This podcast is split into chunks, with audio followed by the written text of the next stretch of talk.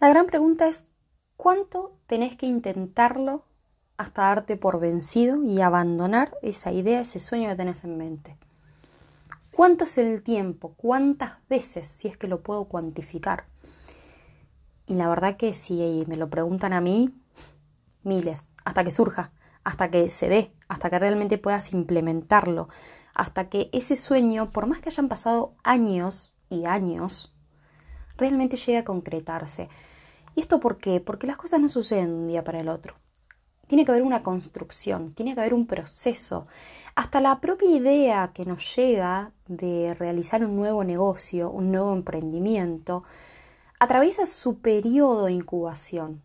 Pero no solamente porque lo necesita atravesar el emprendimiento, sino porque nosotros como gestores necesitamos también adaptarnos a esa idea de que vaya a funcionar.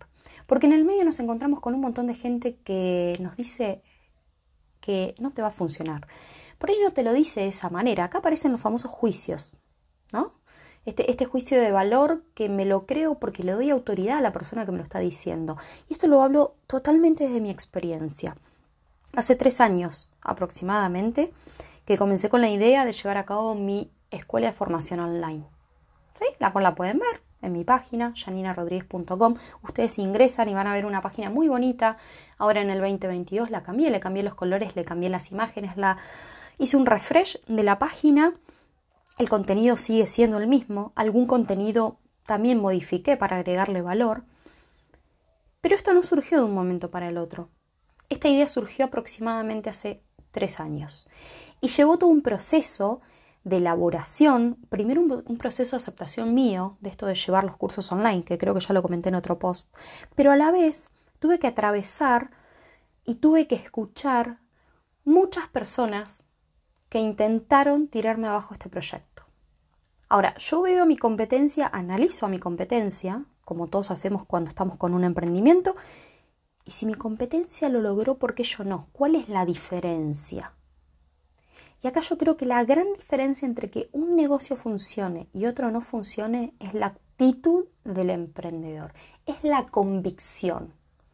Y eso que no les estoy hablando ni de planeamiento estratégico, no, no, no.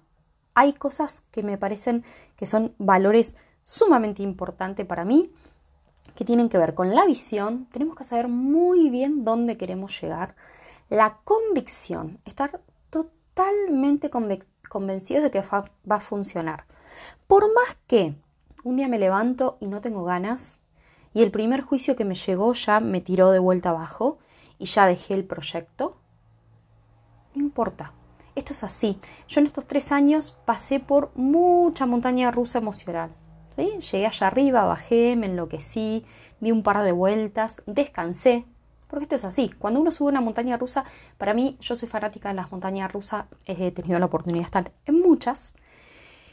Y a mí me genera mucha adrenalina, me genera mucha emoción, me genera miedo, me genera expectativa, porque cuando estás allá arriba y te ponen en perspectiva mirando y te dejan un par de segundos, se me viene a la cabeza una en la cual estuve y después te largan con todo, es más o menos la misma emoción que nosotros sentimos cuando estamos por emprender. Cuando yo estoy publicitando desde el Business Manager uno de mis cursos y estoy por apretar el botoncito que dice publicar para que empiece a rodar, me genera una emoción me genera, siempre me genera una emoción. Después me empieza a generar la emoción, la interacción que va teniendo la gente con respecto a esa publicidad.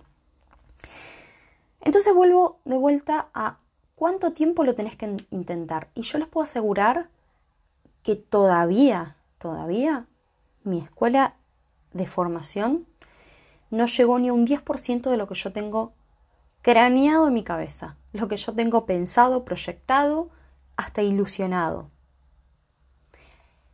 ¿Cuánto tiempo más voy a seguir intentando todo el que sea necesario? ¿Y saben qué? Cuando me canso, paro y descanso. Algo que parece obvio, ¿no? Me siento, descanso y a veces ese descanso es de días, a veces se ha convertido en meses. ¿Por qué? Porque no le encontramos la salida en ese momento, pero después con el tiempo, con los procesos que vamos viviendo, con el observador que vamos siendo, un observador que se va transformando continuamente, que va adquiriendo nuevos conocimientos, nuevas experiencias y que ya es un observador totalmente distinto, vuelvo a agarrar las riendas, vuelvo a tomar fuerza y nuevamente vuelvo a rodar mi emprendimiento.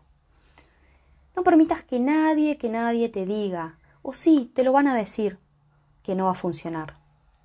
Yo le di autoridad en su momento a gente que considero que sabe muchísimo en el rubro del e-commerce, muchísimo, que me han dicho que no estaba tan buena la idea. Ahora, saben que el mercado de los cursos online en pandemia fue uno de los que más creció. Entonces, ¿cómo puede ser que no esté tan buena la idea si es uno de los mercados que más está creciendo?